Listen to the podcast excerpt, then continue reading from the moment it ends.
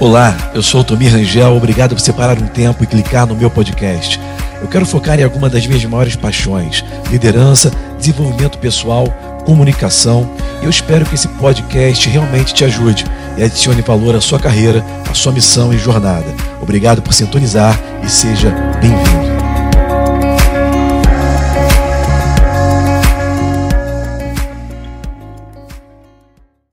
Escuta o que eu vou te falar, isso é muito profundo. Escuta isso. A graça de Deus não se opõe ao esforço, ela se opõe ao mérito. A graça de Deus não se opõe ao seu esforço, ela se opõe ao seu mérito. Nós não recebemos porque merecemos, mas nós temos que nos posicionar para receber. E essa posição, esse posicionar, essa ação chama-se fé. Quem está me seguindo diz amém. Para que haja uma transformação de fato, na maioria das vezes nós vamos ter que nos esforçar para entrar nessa posição. Por isso eu estou amando essa série, porque essa série está nos trazendo princípios de mudança, princípios de transformação. Algo que às vezes você passa a vida inteira e não entende. Ah, transformai-vos, ok, quando Deus quiser. Não, irmãos, começa a cooperar com Deus, começa a alinhar seus pensamentos. A graça de Deus, ela nunca vai se opor ao seu esforço. Se esforça para entrar nesse descanso, se esforça para se transformar, para entrar nessa graça. É um esforço contínuo e diário progressivo. Você nunca pode estar satisfeito na presença do Rei. Você tem que avançar. Deus é um Deus de avanço. Deus é um Deus de aumento. Deus é um Deus de crescimento. Ele dá de acordo com a capacidade. Depois ele vem prestar conta para saber o quanto aumentou o talento na sua vida.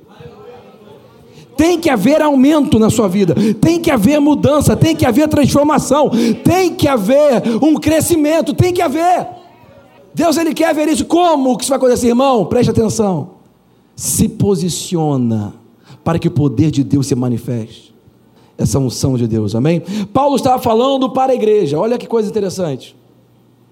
Paulo não está chamando aquele de fora para se transformar.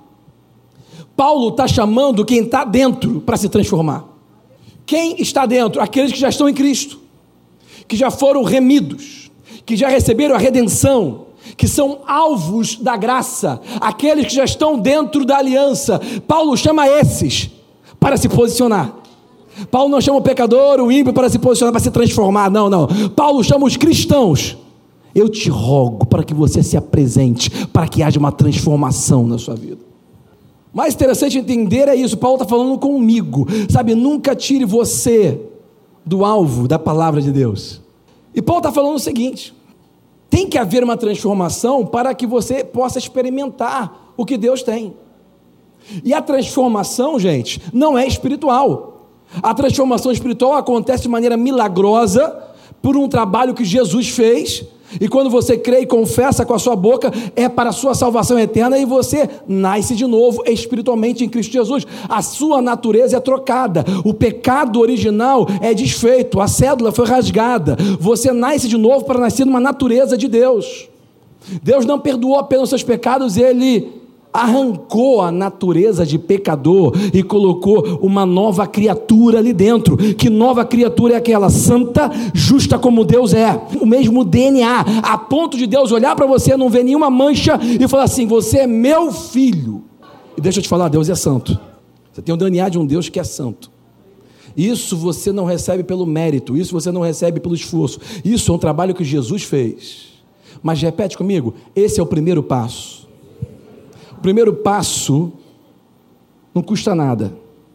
Receber Jesus como Senhor, ser discipulado, vai te custar tudo, porque vai ter que entrar no processo de transformação. Aí você vai ter que se posicionar, você não vai poder continuar vivendo a sua vida dizendo glória a Deus e nada mudar, não. Você vai ter que começar a ser transformado. A transformação não é do espírito, é da mente. Jesus não veio salvar apenas o seu coração, ele veio salvar a sua mente, veio salvar os seus sentimentos, ele veio colocar os seus sentimentos no lugar que deve ser colocado, ele veio salvar a sua mente para começar a ser renovada e pensar como a mente dele. Nós recebemos o estar apto de ter a mente de Cristo quando nós nascemos de novo, mas nós só vamos viver essa mente de Cristo se nós nos posicionarmos para que haja uma transformação. Quem está me seguindo? Paulo estava dizendo o seguinte: aonde a mente vai, a vida segue. Aonde a sua mente vai, a vida vai seguir.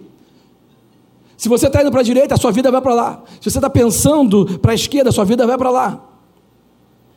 Você quer ter um, estilo de vida em 2018 que vai te dar menos problema? Você quer ter uma vida mais leve? Quem quer? Realmente quer? Repete comigo assim: esse ano eu coloco todo o drama para fora da minha vida. Uma vida com menos drama é uma vida com menos manutenção. Porque o drama gera muito problema, é muito oneroso. Quanto mais drama você tem, mais você corre atrás do seu rabo, desculpa a expressão, e você não sai do lugar. Sabe, drama é oneroso, é custoso. Drama toma tempo, dá trabalho e não te leva para lugar nenhum. Você quer ter uma vida produtiva, você quer ter uma vida leve, tira o drama da sua vida hoje. Pensa nisso, quando você começar a fazer biquinho, começar a ficar cheio de questionamento com você mesmo, achando ruim aqui e ali. Lembre-se, você está passando por um treinamento e você não está nem percebendo. Deus ele já está te trazendo um treinamento que vai fazer com que se defenda mais fácil dos seus oponentes depois. A gente não percebe isso, mas se você começar a entender, você tira o drama da sua vida. Quer saber? Eu estou passando por isso aqui agora, mas quanto maior for esse gigante, maior vai ser a celebração depois. Eu vou aproveitar para aprender essa lição. Sabe qual é o seu maior professor? O seu último erro. Tira o drama da sua vida. Quem está me seguindo? Está fazendo sentido para você isso? Deus, Ele nos move de fé em fé, de glória em glória, primeiro pela mente. Deus está nos dizendo o seguinte: Ele é o Deus que abre porta que ninguém abre. Mas entenda, você só vai passar por essa porta se a sua mente também estiver aberta.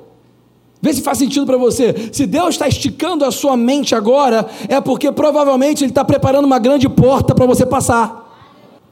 Se você está sendo esticado nesse momento, se prepara, uma grande porta está sendo aberta. Por quê? Porque você não vai conseguir passar por portas abertas com mente fechada. Se a sua mente está sendo aberta, stretch, está sendo expandida, é porque Deus está preparando uma porta grande para você passar. Por isso que eu dou graças a Deus porque você está aqui hoje, irmão está dando oportunidade para Deus. Sabe, nós somos remidos em Jesus, mas a sua vida remida não significa vida renovada. Remissão é por aquilo que Jesus fez, renovação é pela posição que você faz. Nós fomos chamados para nos posicionar. E como se posicionar para uma transformação? Eu trouxe três pontos para vocês no domingo. Deixa eu recapitular. O primeiro ponto de como se posicionar para que haja uma transformação através da sua renovação mental. O primeiro ponto, repete comigo, eu preciso ter uma mente aberta. Primeiro ponto para se posicionar para uma transformação: mente aberta. A sua mente, ela tem que estar aberta para o que Deus quer fazer, como Ele quer fazer quando Ele quer fazer. Se a sua mente não estiver aberta, você vai ser escandalizado do treinamento de Deus. Você lembra Daniel San quando chegou brigando com o mestre Miyagi? Eu estou aqui o dia inteiro trabalhando, eu estou aqui o dia inteiro pintando, eu estou aqui o dia inteiro lixando, e para que isso? Quando você não tem a mente aberta, você não está vendo como Deus está vendo. Quando você não tem a mente aberta, você está fechando-se ou se fechando para uma porta que Ele está abrindo. Está fazendo sentido para você não? Primeiro ponto é mente aberta. Deus não pode ensinar nada a alguém que já sabe tudo. João capítulo 5. Tanque de Betesda. Vários doentes ao redor do tanque. Dizia que descia um anjo do céu, mexia a água, o primeiro que caísse ficava curado. Jesus aparece em cena, olha para um jovem de 38 anos, aleijado, coxo. A pergunta que Jesus faz para ele: Você quer ficar curado? Que pergunta é essa, irmão? Repete comigo. A minha mente tem que abrir. Ele precisava abrir a mente daquele rapaz, porque a mente dele só via o tanque. Jesus, certa vez, um, um cego chegou diante dele e pediu para ser curado. Jesus cuspiu no chão, fez um lodo e pegou aquela aquela baba com terra e esfregou no olho daquele cego. E depois mandou ele no tanque Siloé, que chama-se enviado em hebraico, e falou: vai se lavar. Deixa eu te fazer uma pergunta: a sua mente é aberta o suficiente para encarar um método de, de cura, de libertação, todo lameado? Você consegue aceitar um método lameado de cura? Você consegue aceitar um treinamento de lama de Jesus? Ah, se for de Deus, não tem sujeira. Ah, não? Se for de Deus, ele não vai. Ah, não? Primeiro ponto para uma transformação, para se posicionar, mente aberta. Diz, mente aberta. Você tem que estar aberto ao método de treinamento que Deus vai fazer na sua vida. O que Ele vai fazer na sua vida vai ser diferente de todo mundo, vai ser a sua experiência. Ninguém vai roubar aquilo que Ele está fazendo, porque você vai ter a certeza absoluta que é Ele, mesmo sem entender agora por que você está passando por isso. Ponto número dois: mente honesta. Para que você se posicione diante de Deus, você não pode negar a situação. A fé nos chama para encarar o gigante. Quando você tem uma mente honesta, você não nega a realidade do fato. Você nega o direito que aquele fato tem de continuar na sua vida, porque você tem uma aliança com um Deus do impossível. Quem está me seguindo? Há muito tempo atrás eu já aprendi isso. Nós temos que ser honestos, não, não, não, fica fingindo que não tem problema, não. Eu estou enfrentando por isso. Está enfrentando uma doença, irmão? Uma enfermidade? Conhece alguém? Irmão, ok, estou enfrentando isso. Mas Isaías 53, 4, 5, Mateus 8, 17, 1 Pedro 2, 24 me garante que pelas pisaduras de Jesus Cristo eu já fui curado. Eu não nego a existência do problema. Eu tenho que ser honesto comigo mesmo. Estou enfrentando por isso. Mas eu nego o direito que aquele fato tem de continuar, porque não está concordando com a palavra de Deus. Ter uma, uma mente honesta é você ver que o gigante é grande, mas admite que Deus é maior. Eu estou vendo, o gigante ele é grande, mas Deus é maior do que a minha crise. Quem está me seguindo? Pode dizer glória a Deus a hora que você quiser. Um outro cego de nascença chegou para Jesus, ele não via, claro, era cego, mas ele ouvia e falava. Uma mente honesta reconhece o que não tem, mas usa o que tem. Jesus passou, ele ouviu o que Jesus passou, ele começou a gritar, ele usou a audição e usou a voz. Ele não tinha a visão, mas ele usou o que ele tinha. Quem está me seguindo? Uma mente honesta reconhece aonde não é, aonde não é o seu talento, aonde você não tem o que falta, mas ela usa o que tem. Seja honesto com você mesmo. Comece a analisar a sua vida no momento que você está vivendo hoje. Não tente fazer o que você não tem, não tente ser quem você não é. Quem está me seguindo? Mas usa o que você tem, porque o que você tem vai te aproximar até Jesus. Ponto número 3, mente esperançosa. Repete comigo, mente esperançosa. O que é uma mente esperançosa? É uma mente que mantém a esperança, a expectativa. É uma mente paciente. Porque a paciência não é você ficar aguentando os seus problemas de maneira é, honrada enquanto as pessoas passam com um trator por cima da sua cabeça, não. Paciência é você ser o mesmo em todas as situações. Paciência bíblica é você ser o mesmo lá fora que você é aqui dentro. Aquele glória a Deus que você dá forte aqui, Deus espera que você dê o mesmo lá fora quando não tiver nenhum louvor, nenhuma música, nenhum pastor, nenhuma palavra. Se estiver aparentemente sozinho, você fala um glória a Deus da mesma maneira. Isso é ser paciente, é ser igual em todas as circunstâncias. Não é você ficar um lá fora, triste, depressivo, aqui alegre feliz. Não. Deus quer ver você forte em todo o tempo. Mente esperançosa, mente com expectativa. Você pode perder tudo, mas não perca a expectativa de que tudo vai mudar. A mente esperançosa, ela promove o agir de Deus. A mente desesperada, aliás, se você vê alguma canção que fala estou desesperado por ti, não cante, porque desespero significa falta de esperança. Nós não somos desesperados, nós temos uma mente esperançosa. Não é porque Deus não fez ainda que Ele não fará. Quem está me seguindo? Não é porque não aconteceu que não vai acontecer. Não aconteceu quando você pensou, mas está prestes a romper como uma luz da aurora. Vai acontecer, repete comigo, vai acontecer.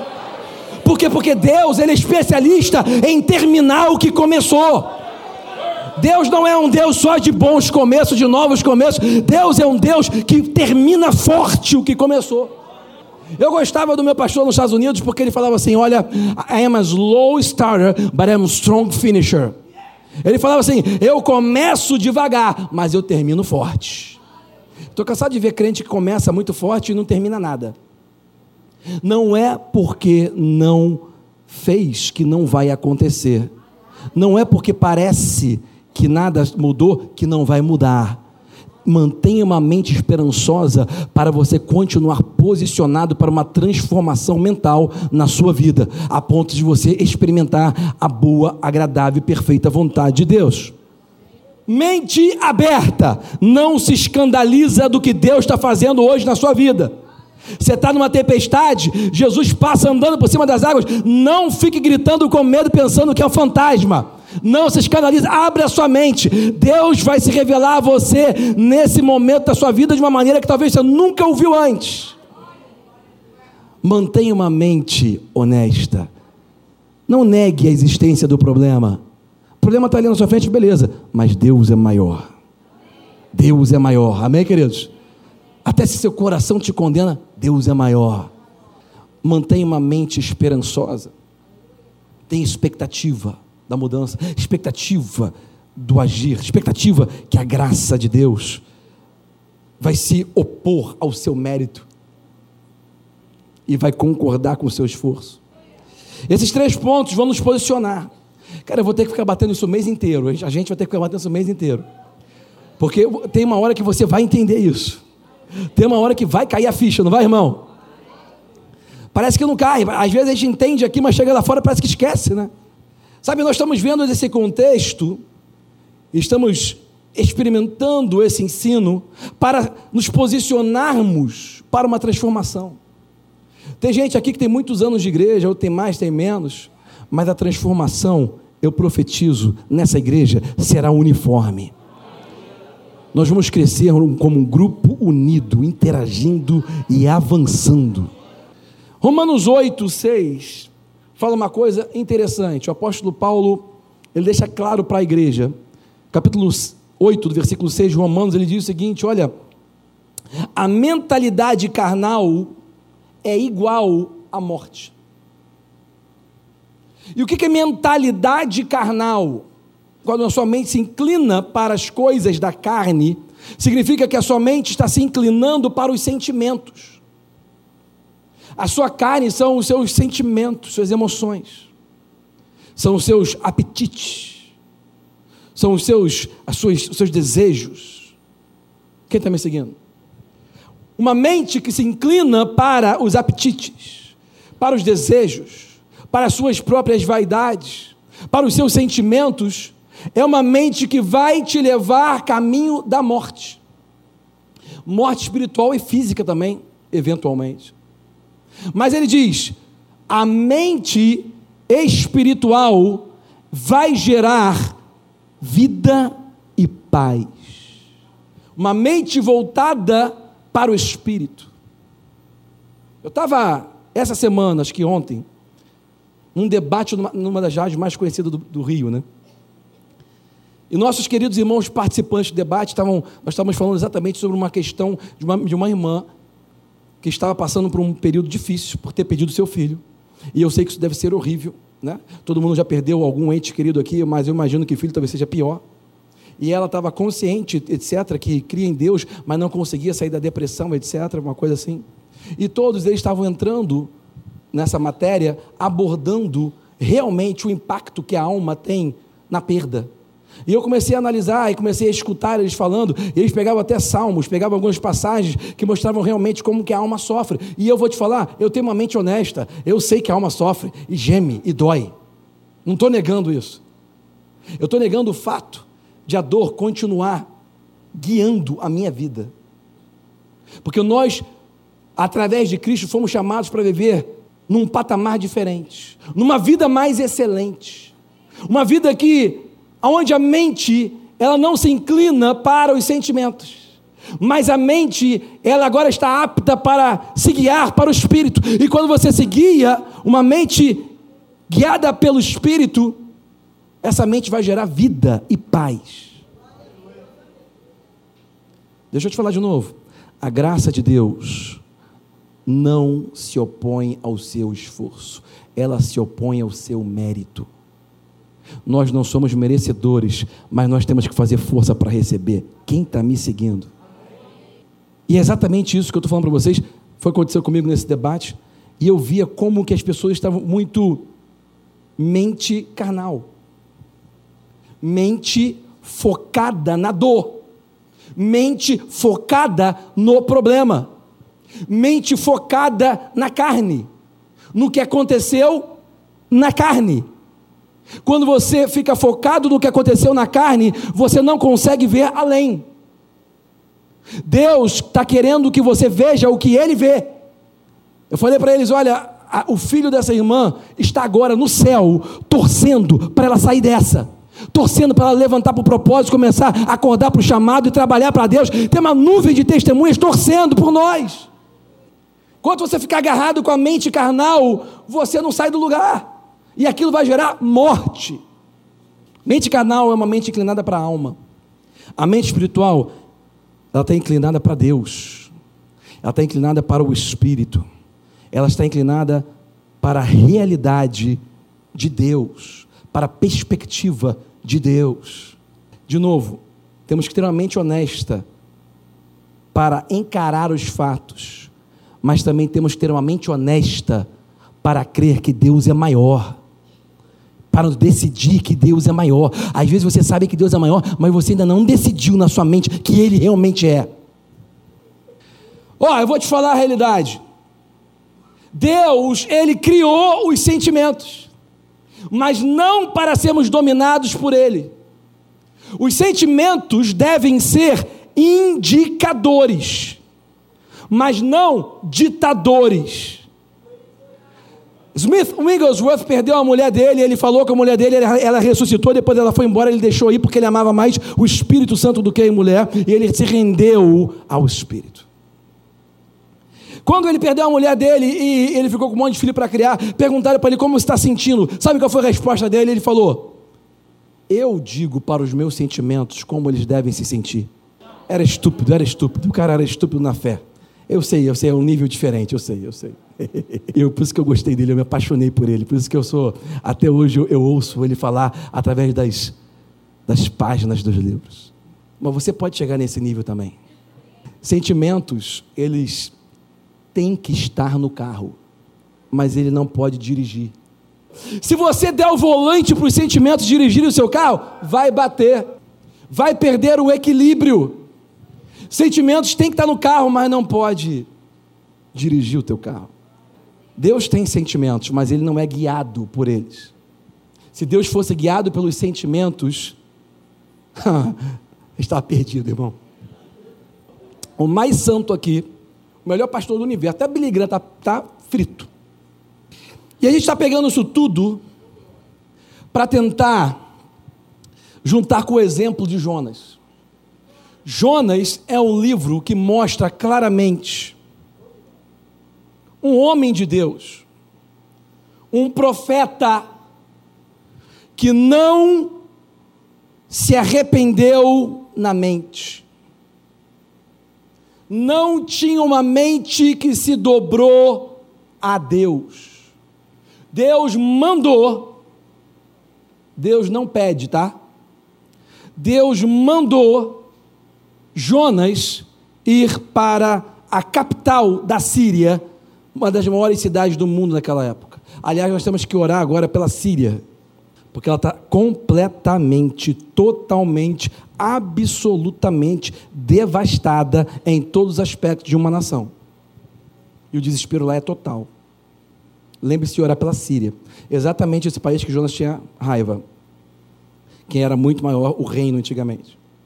Deus mandou e ele fugiu. Entenda, Jonas, e a gente vai entrar um pouco mais no livro de Jonas, eu li o capítulo 4, eu comecei do final porque eu estou cada vez ficando mais perto de Deus, eu começo do final e depois vou para o começo. Ai meu Deus. E eu, eu, li o 4, mas a gente vai para o 1. E se você continuar aqui acompanhando, você vai entender junto comigo cada vez mais o que Deus está falando e o exemplo do passado. Jonas, ele era um homem de Deus que não se arrependeu mentalmente. Nem quando ele obedeceu, ele se arrependeu. Sabia que você pode obedecer a Deus e não concordar com Ele? Por isso tem que ter mente aberta para se transformar. Se você não tem uma mente aberta, você se escandaliza com o que Deus vai mandar você fazer. Para que, que eu fazer isso? Eu vou fazer isso para quê? Não. Jonas não fugiu de Deus. Ele sabia quem ele era, ele conhecia Deus. Quando estava no navio na tempestade, ele sabia, ele sabia tudo. Jonas, ele, ele não fugiu de Deus. Ele fugiu do chamado. Tem muita gente na igreja que não está desviado de Deus, mas está desviado do chamado, daquilo que Deus chamou para fazer. Tem gente que crê em Deus, mas não se arrepende. Não tem uma mente pronta para se dobrar. É uma mente fechada é uma mente desonesta, é uma mente desesperada. Para que haja transformação, é necessário ter uma mente aberta para não se escandalizar com o que Deus está fazendo. Uma mente honesta para encarar a realidade, mas crer que Deus é maior. E uma mente esperançosa para saber que, mesmo que não tenha acontecido, Deus ele é forte em terminar o que começou aquele que começou a boa obra, ele é fiel para terminar. Jonas era o exemplo de uma mente que não se arrepende. Uma mente que não se desviou da fé, mas se desviou do chamado. Jonas 1:3 E Jonas se levantou para fugir de diante da face do Senhor, para Tarsis e descendo a Jope, achou um navio que ia para Tarsis, pagou, pois a sua passagem, e desceu para dentro dele, para ir com eles para Tarsis, de diante da face do Senhor. Duas coisas aconteceram nesse versículo, e essas duas coisas acontecem sempre quando uma pessoa de Deus começa a fugir do seu chamado. Quando você começa a fugir daquilo que Deus está falando com você. Por mais que você creia em Deus e você na sua mente pensa, eu creio em Deus. Sabe, tem muita gente que está na igreja ou está fora da igreja, não está mais frequentando a, a, comunhão do corpo de Cristo e está lá fora pensando, não, eu tenho Deus, eu continuo, eu sou igreja, eu continuo aqui, eu, eu continuo crendo, ok? A pessoa continua crendo, mas está fugindo do que Deus tem para ela. Tem muita gente assim. Tem gente dentro da igreja assim e tem muita gente fora da igreja assim. Crê em Deus, mantém aquela, eu estou crendo, mas está fugindo daquilo que ele está falando, da face de Deus, daquilo que ele fala. Duas coisas acontecem na vida de uma pessoa assim. Primeiro, ela desce. Falou claramente duas vezes no mesmo versículo. Ele desceu a Jope, ele desceu para entrar e desce. A sua vida vai descer quando você foge daquilo que Deus tem para você. E segunda coisa que fala esse versículo, ele pagou a passagem. Sempre quando você foge do que Deus tem para você, você vai pagar um custo que você não, não precisaria ter pago. Por isso você não está entendendo por que está pagando, por que está perdendo, irmão. Duas coisas acontecem: você desce, você paga o que você não precisava ter pago. Ele não precisava ter pago a passagem para Tarsis, mas porque ele fugiu. Quem está me seguindo? Decisões sentimentais vai fazer você descer e vai te custar algo que você não precisaria pagar. Aquilo foi uma decisão sentimental. Jonas estava se inclinando para as vontades dele, para os seus desejos, para as suas opiniões, para os seus sentimentos. O que era se inclinar para o Espírito? Somente obedeça o que Deus está falando. No versículo 4, diz assim a palavra de Deus: Mas o Senhor mandou ao mar um grande vento, e fez-se no mar uma grande tempestade, e o navio estava para se quebrar. Olha para mim. Jonas tomou decisão sentimental, desceu, pagou o que não precisava, entrou no barco, pronto. Entrou no barco, veio um grande vento ao mar, as ondas começaram a se levantar e o rebuliço começou a acontecer. Escuta o que eu vou te falar. Quando a sua mente é uma mente que não se dobra, o seu discernimento também não se alinha. Coisas que você deveria ver, você não vê. Ele entrou no barco, começou a tempestade sobrenatural. E ele não viu. Ele desceu para o porão, desceu mais, e não estava discernindo. Quando a nossa mente não dobra, o nosso discernimento também não se alinha. A gente não consegue ver o que deveria estar vendo. Tem muita gente que está cega. É homem de Deus, está cego. Por quê? Porque não está com a mente alinhada, não tem discernimento. Por que não? Porque não está se dobrando. Está mantendo as suas decisões sentimentais acima do que Deus chamou ele para fazer.